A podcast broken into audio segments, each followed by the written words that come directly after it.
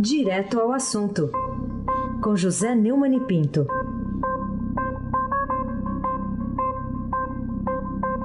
Neumani, bom dia. Bom dia, Heisen Abaki, o craque. Bom dia, Camila Tulinski. Bom dia, Almirante Nelson. Oi, é dia hoje. A brilhadeira, Almirante. Bom dia, Maciço, Evangelista Biasi. Bom dia, família Bonfim, Emanuel, Isadora Alice. Bom dia, ouvinte da Rádio Eldorado. Você acabou de ouvir aí, né? 107,3 FM. Aí sem abaque o craque. Comecemos aqui então os trabalhos. O presidente do Tribunal Superior Eleitoral, Gilmar Mendes, afirmou é, nesta terça-feira que não se deve pensar que todos os políticos são corruptos. Então, Neumann, o que, que você tem a dizer sobre essa descoberta? Temos de ter a política limpa, ativa, mas não podemos fazer isso de lenda política ou tentar fazer com que todos os políticos sejam considerados elementos negativos da sociedade ou corruptos. Disse Gilmar Mendes aos jornalistas, depois de participar. Como Gilmar Mendes participa de seminários, de congressos? Por que ele não vai trabalhar um pouquinho? Quem sabe esses políticos estão sendo todos absolvidos lá no, no, no Supremo? de tanto seminário que ele participa, né? Ele estava no seminário Poder Judiciário e Eleições, desafios para o fortalecimento da democracia em Brasília. Ele contribuiria mais é, julgando os políticos corruptos do que absolvendo-os in limine. Ele afirmou que o Brasil não pode pensar em substituir a classe política é, é, por juízes ou promotores nem pode fazer com que todos os políticos sejam vistos como corruptos. É, não pode mesmo, né? mas não é o caso. Né? Os juízes é que tem que continuar prendendo os políticos corruptos, meu ministro. Acorda, Gilmar. Precisamos, inclusive, segundo ele, dos profissionais da política. De um tempo para cá e faz algum tempo, precisamos dessas pessoas que se dedicam integralmente à atividade política e que têm todo um aprendizado especial. Não podemos pensar em substituir os políticos por funcionários públicos ainda que graduados como juízes ou promotores. Lá em Campina Grande, o, o, na minha adolescência, nós falávamos muito assim, é, descobrir o Brasil de bicicleta. Eu tenho a impressão que o Gilmar Mendes está descobrindo o Brasil de bicicleta. Nem todo político é corrupto, nem todo ministro do Supremo é justo, nem tudo que reluz é ouro. A gente pode passar é, a manhã inteira, o dia inteiro aqui dizendo que nem tudo é isso, nem tudo é aquilo. Isso não quer dizer nada. Isso aí é uma falação é, barroca e sem sentido que não ajuda em nada, a nada. O problema é que hoje, quando a Lava Jato acaba de divulgar números, dando conta de que foram condenados 113 acusados de corrupção é, na primeira instância, nenhum deles um político importante, mas alguns políticos, os políticos importantes estão todos soltos, é, porque eles foram é, todos, nenhum deles passou pela condenação do Supremo. Eles têm foro privilegiado e o Supremo, até agora, nada. Zero. Aliás, é zero para nota também da atuação do Supremo. A nota do Supremo é zero.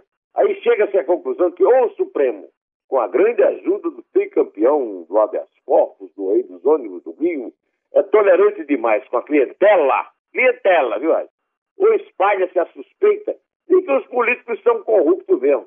Aliás, não só os políticos, os julgados os julgadores fazem abaque. Muito bem. A Rita Lee disse que nem toda brasileira é bunda. Não sei porque eu me lembrei disso agora é, também. Pois é. Pois é. é. O, o...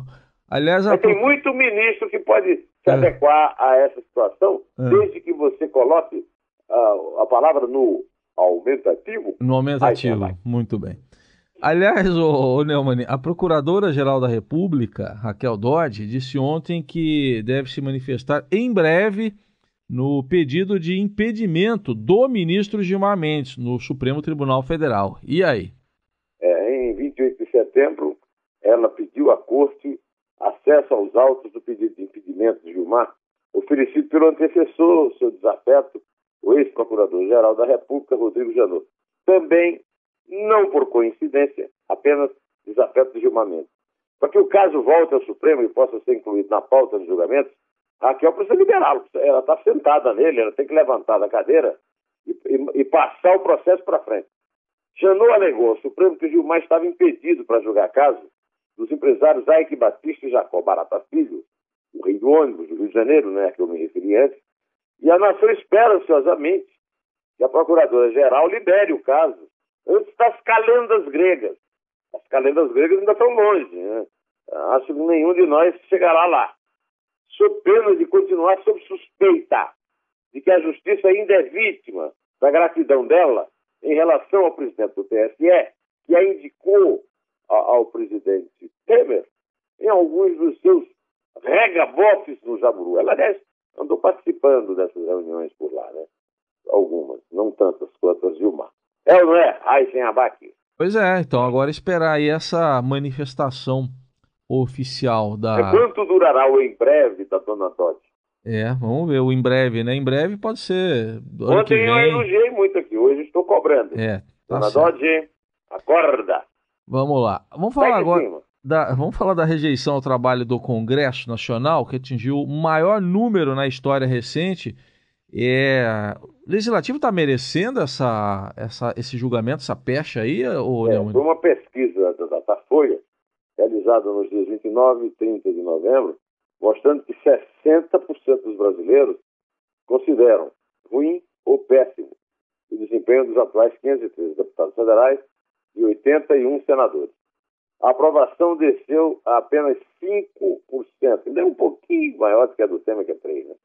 Também o pior número já registrado. O levantamento foi feito pouco depois de um mês da votação da Câmara dos Deputados, que barrou a tramitação da segunda denúncia criminal contra Temer, presidente com altíssima impopularidade. Né? Os números oscilaram dois pontos percentuais em relação à reprovação. A reprovação já era recorde do Congresso nos últimos levantamentos do Instituto, em dezembro de 2016 e abril de 2017. 58% de rejeição, 7% de aprovação, ficando no limite da margem do erro. A série de pesquisas da Datafolha sobre os empenhos congressistas foi iniciada em 93. Deve dizer que a atual legislatura é, na média, a mais mal avaliada de que se tem registro. O índice de reprovação de 2015 até agora nunca foi abaixo de 41%. Já a aprovação jamais foi maior do que 12%. Nas seis legislaturas anteriores, os resultados também foram, em geral, negativos, mas nunca com indicadores tão ruins. Parece-me óbvio que o Congresso é plenamente merecedor desse julgamento negativo. Por isso é que eu não critico quem, não que agrida ou mas quem aborde parlamentares é, em lugares públicos para cobrar um trabalho que diga mais respeito ao interesse da população. Né? É, o, na verdade, o Congresso age como se fosse um clube privado interessado apenas em manter o foro privilegiado dos seus sócios o quanto for possível e ligando muito pouco para a crise atravessada pelo país e pela penúria vivida pela sociedade. A não ser que os dicionaristas mudem o sentido da palavra representante Vale a pena, Heisenberg? É, acho que não, né? Quer dizer que tem 5% que acham ótimo ou bom, é isso? É. 5%? É, Tudo isso? É, deve ser os funcionários, os ah, parentes, ah, tá. os amigos, os cabos eleitorais. Sei. Ah, Índios não contactados da Amazônia, talvez. Ah, talvez. Pode ser, pode ser que esteja lá. saber como é que o pesquisador entendeu a língua, mas tudo bem. Pode ser. Falando em parlamento aqui, ó, vamos lá. O ex-assessor parlamentar, o Job Ribeiro Brandão, que trabalhou para o deputado Lúcio Vieira Lima, do PMDB da Bahia, relatou ao Ministério Público Federal e também para a Polícia Federal que a família Vieira Lima possuía muito dinheiro guardado no apartamento da matriarca, a dona Marluce, lá em Salvador. Não é o apartamento em que foi encontrado, é o da mãe, né? O, o clã Vieira Lima, então, não tem membros a, acima de suspeitas, Neumani? Olha, o, é bom lembrar que não foi criado no Código Penal o crime da gestação de quadrilha. Né? Não foi criado esse crime. Né? Mas, ainda assim, a dona Marlúcia está enrolada, viu? A revelação do tal do Job é a força suspeita de que parte de 51 milhões de reais colhidos no bunker de Salvador, ligado aos irmãos Gedel e Lúcio, pode ter ficado oculta no apartamento da mãe dele, Dona Marlúcia. É, além de Lúcio e do ex-ministro é, Gedel, é, todo, os, o trio foi denunciado pela Procuradoria, pela Procuradora-Geral da República, Dona Raquel Dotti, por lavagem de dinheiro e associação criminosa, no caso dos 51 milhões aí encontrados em dinheiro vivo. De acordo com a acusação, a família escondeu dinheiro no closet da residência de Malus até começo do ano passado, né? E depois no apartamento do bairro da Graça, no início de 2016 até 5 de setembro de 2017, data em que a Polícia Federal estourou e apreendeu malas, caixas com a fortuna, produzindo a, a imagem mais impressionante, mais revoltante de toda a história da corrupção no Brasil desde os tempos que Gregório de Matos Guerra, lá em Salvador, vituperava os gestores mal acostumados. Segundo o, o Job, é, o, o, dinheiro costumava ficar condicionado em caixas e malas no, closet de dona, no quarto de Dona Marluce. Pois então, a pedido de Gedel e de Lúcio, o declarante, no caso o Job, que aliás é, significa emprego em inglês, mas na certa o nome não foi dado por isso, foi dado em homenagem ao patriarca bíblico da paciência, né, o, o Jó, realizava, não é o Jô do Corinthians, Jó, realizava contagem do dinheiro quando chegava no apartamento e o guardava no closet. E também quando pediam para separar dinheiro para que eles fizessem entregas. Job afirmou que não fazia entregas externas, mas somente entregas dentro do apartamento de Dona Marluce, que está encalacrada, rapaz. Ela tinha segundo Job, ciência do dinheiro guardado e também pedia que o declarante separasse dinheiro a pedido de Gedel e Lúcio. Lá no interior da Paraíba, ele disse que mãe é mãe, vaca é vaca. Pois é, afirmou o Job, também denunciado pela Procuradoria. A acusação pega ainda, viu? O Gustavo Pedreira, de Couto Ferraz, que é um, um assessor parlamentar, e o Luiz Fernando Machado da Costa Filho, que é o dono daquele ah, edifício em que, é, que foi denunciado que o, o, o queria forçar o Marcelo Calheiro, ministro da Cultura, a liberar, né, a, a desbloquear a, a, sua condição de patrimônio histórico, né, em pleno centro baiano. Rapaz, o negócio é o seguinte: a dona Raquel pediu a prisão domiciliar de Marlúcia, a dona Marlúcia fica em casa exibindo uma tornozeleira e o recolhimento noturno. O Lúcio, é, o Lúcio é um bitelo, bitelo da, da, da, da lista lá do propinoduto da Odebrecht. Sabe o que é bitelo? O que, que é bitelo? Bitelo, é, segundo meu amigo Fred Navarro, tem um belíssimo dicionário de é, palavras nordestinas, né? o nordestinês, é um, é um bebê gordo, é, conforme citado por Jorge Amado. Só que também é, um folguedo da minha infância. É, era uma brincadeira que a gente tinha lá no interior, lá no sertão da Paraíba. Você tinha uma castanha grande, era o bitelo. Aí você botava ela em cima de um morrinho de areia e ficava tentando derrubar com uma castanha menor. Bitelo. Então, mas você não acha que o Lúcio realmente é a, é a cara de uma castanha de caju, rapaz? Pois é. é, é. Em, em, tamanho, digamos, é. Guller, guller, Gulliveriano. Né? Eu tinha ouvido já peixe bitelo, que é o peixe grandão também, né? Peixe ah, grande. Um bitelo grande. É, um caso, é. É, ele, no caso, ele é pequenininho, mas ele é a é. cara Sim. da castanha grande, né? Sim. O caso, meu amigo, é um fétido lamaçal que avança sobre o lago do Palácio do Planalto, onde o Gedel, dizem, ainda reina lá no, no, no, departamento, lá na Secretaria de Governo, que é ocupada pelo tucano baiano, como ele, é, baiano como ele, tucano, não PMDBista, o Embaçaí. O Gedel é o carainho lá do Odebrecht, até agora eu não consigo entender se. Eu vou, vou recorrer ao Fred Navarro para ver se eu consigo entender o que, é que significa carainho lá do Odebrecht. E é muito, muito amigo, muito amigo do peito do presidente Temer. É, e o Mano Lúcio é um ativo membro da articulação da aprovação das reformas na Câmara de Deputados. O Estadão de hoje, é, o nosso portal, traz uma notícia, inclusive, da, da grande preocupação no Palácio a respeito do Lúcio. É uma perda importante nessa base, na luta aí pela, pela, para que se aplique o é, para aprovar a reforma da Previdência. Agora o Lúcio quer que se aplique o efeito Aécio, né?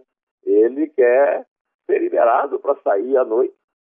É, a dona Raquel proíbe também. E não quer saber desse negócio. Ele quer que a Câmara reaja com ele da mesma forma como o Senado fez com Aécio de Minas. Como é que é? O Mineirinho. Hum. O Mineirinho. Mas Lúcio, rapaz, você veja como mãe sofre? Uma, como é que é? Ser mãe é padecer no paraíso. A Marluce já foi apelidada nas redes sociais de mamãe metralha, Raíssa. Oh, meu Deus, que é isso. E, e, quem que é chorão aí na família? Oh, Raíssa, o grande problema lá do, do Palácio do Planalto é o medo de que o, o nosso querido, é, não é o Bitelo, é o Carainho, ele é, é muito frágil. Sim. E o Carainho, sabe o que é que faz o Carainho? Quem sabe o que é que faz o Carainho na prisão é, é o Almirante Nelson.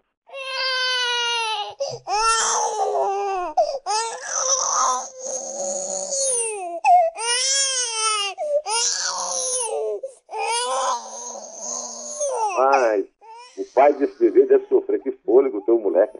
Pois é, o, o Carainho tem esse fôlego aí, viu? Vamos ver quanto ele aguenta até delatar todo mundo lá no Palácio Vamos ver. Aguardemos, né? Botaram o neném para chorar aí. Bom, vamos falar aqui do Fernando Cavendish, da Delta Construções, que disse anteontem ao juiz federal Marcelo Bretas, lá da Sétima Vara Federal Criminal, no Rio, que o anel de diamantes que ele comprou para a ex-primeira-dama do Rio, Adriana Selmo, não foi um presente, mas um anel de compromisso. Isso não lembra aquela brincadeira lá, aquela lá do namoro ou amizade? Rapaz, eu fiquei até emocionado com isso. O, o, o, Almirante, solta aí o nosso querido Rabugento aí a respeito.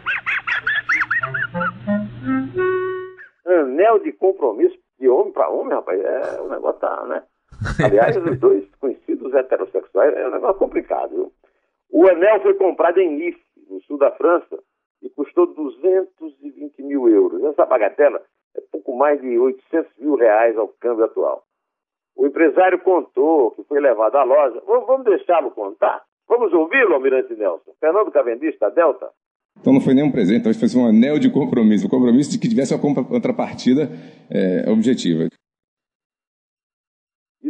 Para ele participar da, da, da, da, reforma do Maracanã. Né? Agora, ontem, eu toquei o Cavendish, porque ontem o ex-governador do Rio, Sérgio Cabral, disse ao juiz Sérgio Moro, também foi o interlocutor do Cavendish, não, não é o Sérgio Moro, Marcelo Bretas, Bretas. É, que o anel comprado pelo empresário da Delta, na verdade, foi um presente de quê? Ele me deu a oportunidade agora de dizer para o senhor que ele é um mentiroso. Ele dizer que um presente de puxa-saco, querendo me agradar, dar um presente para minha mulher em 2009 e que foi devolvido, ele assumiu aqui, eu creio, que foi devolvido o presente. Não. O senhor acha que eu vou entrar numa loja com um sujeito é. e pedir para ele comprar um presente para minha mulher e dizer isso, que isso foi propina do Maracanã um ano depois? Chega a ser, chega a ser risível.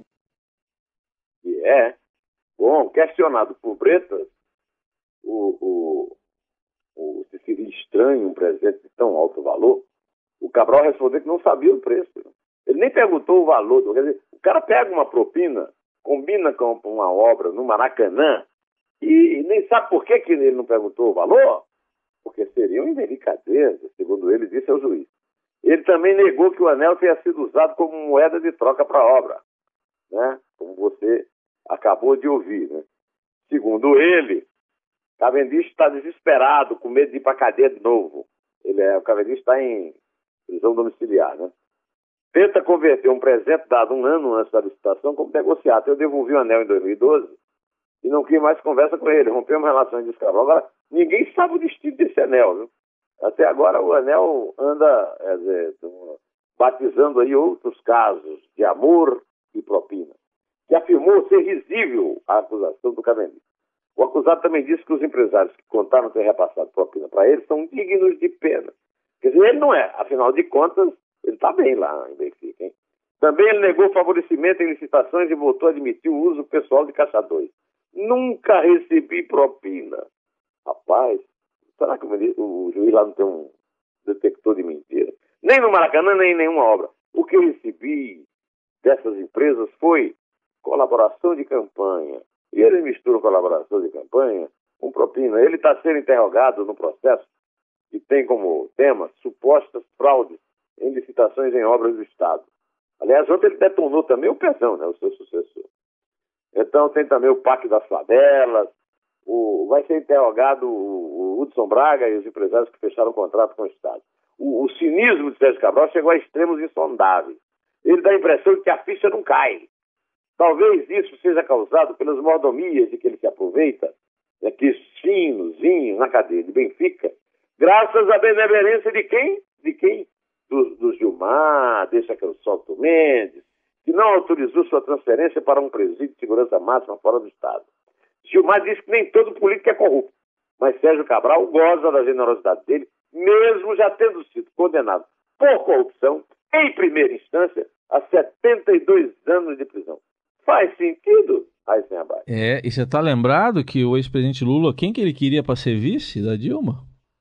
Queria para ser vice da Dilma, aliás, é? o, o, o, Lula gosta, teria que explicar. Ele está lá no Rio fingindo que não tem nada a ver com o Sérgio Cabral. É e, e já disse que lugar de ladrão é na cadeia. Sim. Olha só, que coisa mais. Você imagina, então, hoje então, o presidente do Brasil podia ser o Sérgio Cabral, é isso? Podia Sérgio Cabral. Podia ser ele Sérgio teria Cabral. Feito, ele teria completado a obra do, Lula, do Lula com mais afã é. ainda. Muito bem.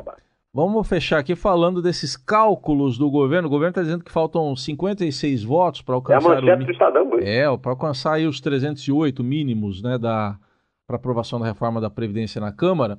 O, e o Planalto está esperando fechar a conta até o fim dessa semana, para que a proposta comece a ser discutida pelos deputados na segunda-feira que vem, dia 11.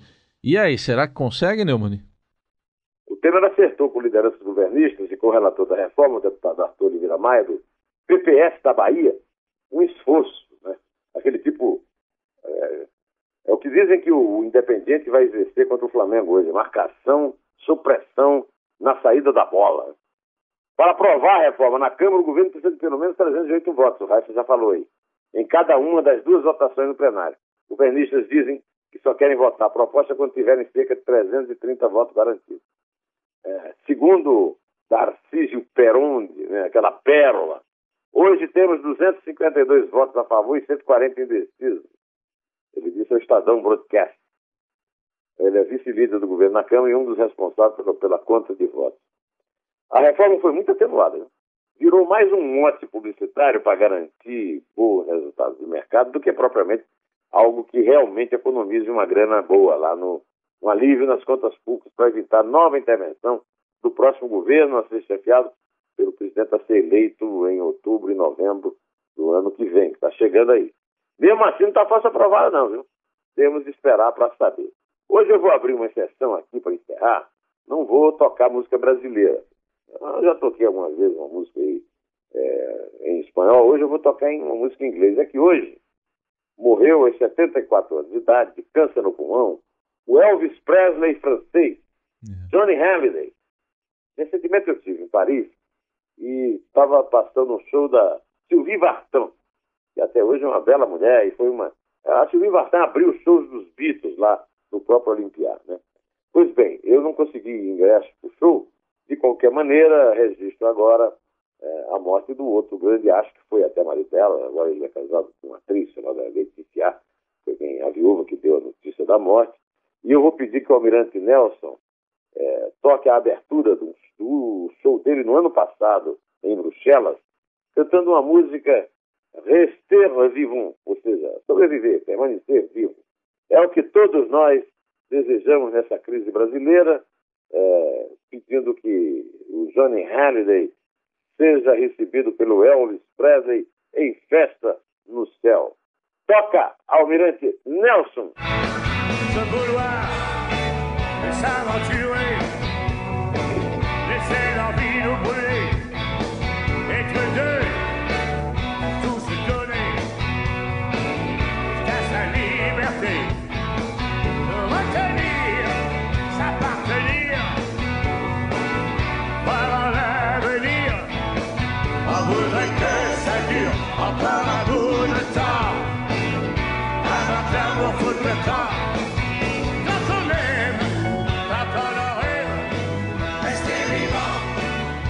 Vamos, vamos contar enquanto Halliday canta. Vamos lá, começando de. Três. É três. É dois. É um. Dez.